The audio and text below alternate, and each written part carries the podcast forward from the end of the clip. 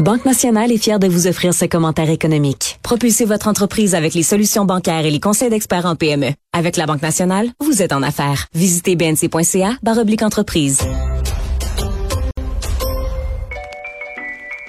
Je te rappellerai que 1,3 milliard, 44 milliards de dollars. c'est beaucoup, beaucoup d'argent. À partir de cet événement-là, il y a eu un point de bascule. Un directeur de la section argent, pas comme les autres. Yves Daou. Alors, c'est la fin pour le pain gadois à Napierville, Yves. Mauvaise nouvelle, ça. Oui. Richard, je sais pas si tu te rappelles des pubs, toi, de Lise Oui. Dion là, Ben sur oui. Pain Gadois. Écoute, je les ai regardés hier. C'était incroyable de voir comment une marque a pris tellement de, de, de- de l'imaginaire québécois. là. Et là, ce qui est fascinant, c'est que, et même j'ai pensé à la série Léo aussi, rappelle-toi des gâteaux Dubo, dans la série Oui, Léo. oui, oui. Et, et je pensais aux travailleurs qui sont photographiés dans le, dans le journal ce matin. Donc, euh, hier, on a appris qu'une usine qui est là depuis euh, plusieurs années, en fait, la, la, la Gadois a commencé à Napierville en 1911. Ben écoute, ils ferment complètement les portes à Napierville. Donc, il y a 200 travailleurs là, qui se retrouvent à, à la porte. Et ce qui est fascinant, là, c'est que ça, ça a été acheté par une tournotoire qui s'appelle Wonder Brand, qui est une filiale du géant FGF Brand. là. Écoute, la façon que ça s'est fait, là, c'est incroyable. Ils l'ont appris à 7 heures du matin, en rentrant. Ah, Puis ouais. la veille au soir, ils intégraient encore des nouveaux employés. Puis sur l'usine, c'est marqué « Nous embauchons Ben, voyons donc. Mais tu sais, t'en parles tu souvent, comprends. Yves, t'en parles souvent quand le siège social d'une entreprise est pas au Québec, quand c'est pas une entreprise du Québec, là, tu dis que c'était acheté par à, à Toronto. Toronto, ils ont pas de lien émotif, là, eux autres. là. C'est un chiffre sur une feuille. Là. Ils, vont fermer l'usine puis ça vient de finir, là. Ils n'ont pas ». Quand d'attachement. t'as pas le centre de décision, quand t'as pas le centre de décision ici, Richard, Ouais. c'est pas compliqué, là. T'as, t'as, t'as pas de référence culturelle, t'as pas d'attache, et donc une décision, c'est pris à froid. Et ce qui est fascinant, là, c'est que ils disent que les, les gens nous disent le peu d'efforts mis à la modernisation de l'usine au cours des dernières années expliquerait en partie, tu comprends-tu, le départ. Puis eux autres, ils ont dit, il aurait pu venir nous voir il y a, tu six mois, huit mois, qu'est-ce qu'on peut faire dans l'usine, etc. Et juste te rappeler, là, ça arrive souvent au Québec. Il y a eu les chip lays à la Chine, là. Ils n'ont pas pendant 20 ans modernisé l'usine. Puis aussitôt à la fin de vie, là, ils ont fermé les portes à la Chine, c'est parti au Nouveau-Brunswick. Dare, à Saint-Lambert, qui fait Mm. les, les biscuits Whippet, là. OK, ça n'a pas été modernisé non plus. Qu'est-ce qu'ils ont fait? Ils ont fermé, puis c'est parti en Ontario. Puis si tu prends peinture Sico, je sais pas si tu te rappelles Sico. Ben oui. Sico Sico, la peinture. Ben oui. À Beauport, ça avait été acheté par les Ontariens qui s'appelle PPG. Ça n'a pas pris de temps que c'est parti, puis c'est des- ils ont fermé l'usine. 150 personnes ont perdu leur emploi. Fait que l'idée, là, c'est que on dirait qu'on modernise pas nos usines, on les laisse attirer jusqu'à leur fin de vie. Puis là, à la fin de vie, on dit, that's it, on ferme les portes, puis on s'en va ailleurs pour des usines dans lesquelles ils ont investi et modernisé davantage ailleurs. Donc, euh, c'est- euh, Gadois, c'est un exemple de ce qui se passe au Québec. Et moi, je pense que ce qu'il faudrait faire, si j'étais le ministre de l'Économie, je regarderais ça, là, toutes les usines là, québécoises là, qui sont pas modernisées, là, comment s'assurer que les propriétaires les modernisent pour qu'ils n'arrivent pas à leur fin de vie et qu'on mette fin aux travailleurs? Ben oui. Alors, et donc, euh, euh, c'est vraiment une mauvaise nouvelle pour Navierville. Écoute, c'est une ville de 5000 habitants. Imagine-toi, là. Ça fait, puis tous les gens qui sont là, il y a au moins un frère, un sœur, un oncle qui a travaillé chez Gadois. Euh, Depuis 1911, c'est la fin. Euh, euh, donc, euh, le- l'entreprise, comme tu le dis, l'usine n'avait pas été modernisée du tout. Là. Exactement. Puis là, les gens apprennent, c'est un peu à la dernière minute, que là, ils ferment parce qu'il y a des, des, des, des- c'est incontournable qu'ils ont pris des mesures, mais écoute, ils apprennent ça à, à 7 heures le matin. Alors, puis là, il paraît qu'ils n'ont pas d'indemnité. Ils vont juste avoir euh, la, la période jusqu'à la mi-avril, puis c'est fini, euh, ils n'ont plus de job. Et il y a des gens qui ont travaillé là 25 ans, Ben oui. 30 ans, 40 ans. Ben oui, puis qui se retrouvent là, soudainement là, sur la paille, c'est vraiment pas des bonnes nouvelles.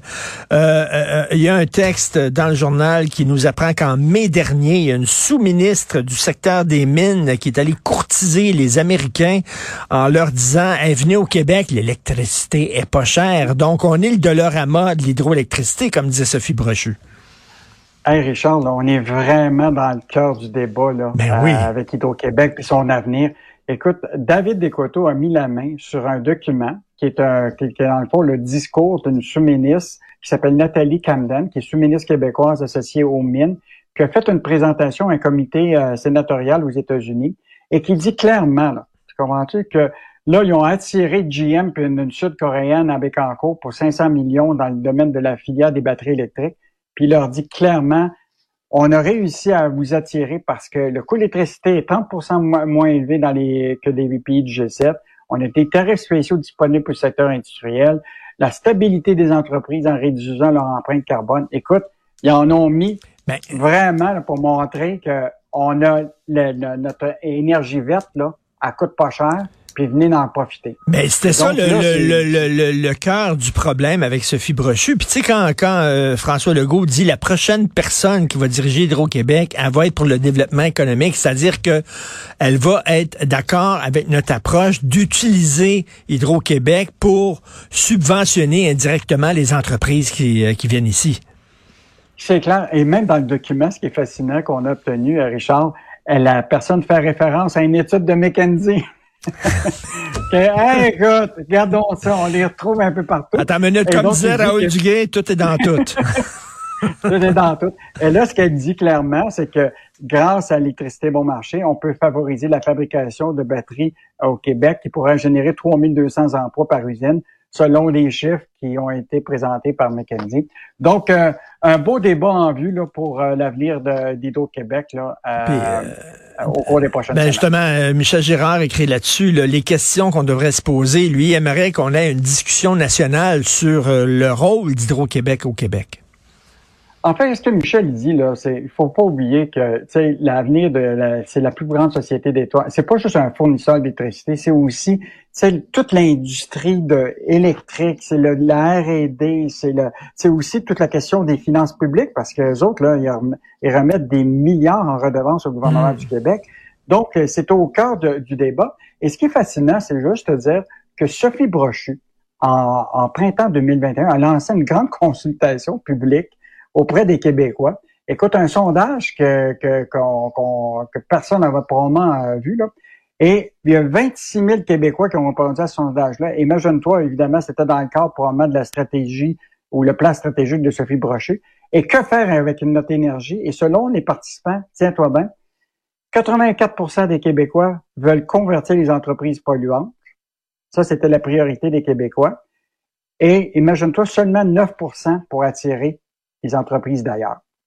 Donc, euh, déjà, hmm. là, imagine-toi, hmm. Sophie mmh. Brochu s'était ben mis dans un mode là, de dire les Québécois, ce qu'ils veulent, c'est convertir des entreprises polluantes et non vendre l'électricité pas chère. Là, François ben, Legault avec TFS Gamil attirer, tu comprends-tu, les entreprises de partout à travers le monde qui peuvent utiliser l'énergie euh, verte. Tu peux pas, tu peux pas avoir deux, deux idéologies, c'est ça, plus à l'opposé que ça. C'était un clash. Ils ont beau nous dire non, non, non, euh, ça va rien à voir. Euh, le départ de Sophie Brochu, écoute, là, je m'excuse, c'est certain que c'était deux idéologies qui ne qui ne s'alliaient pas. Et en terminant, je vois ce texte-là de Sylvain Larocque, le, le chef de la direction des risques à la Caisse de dépôt, qui quitte après le fiasco des crypto-monnaies.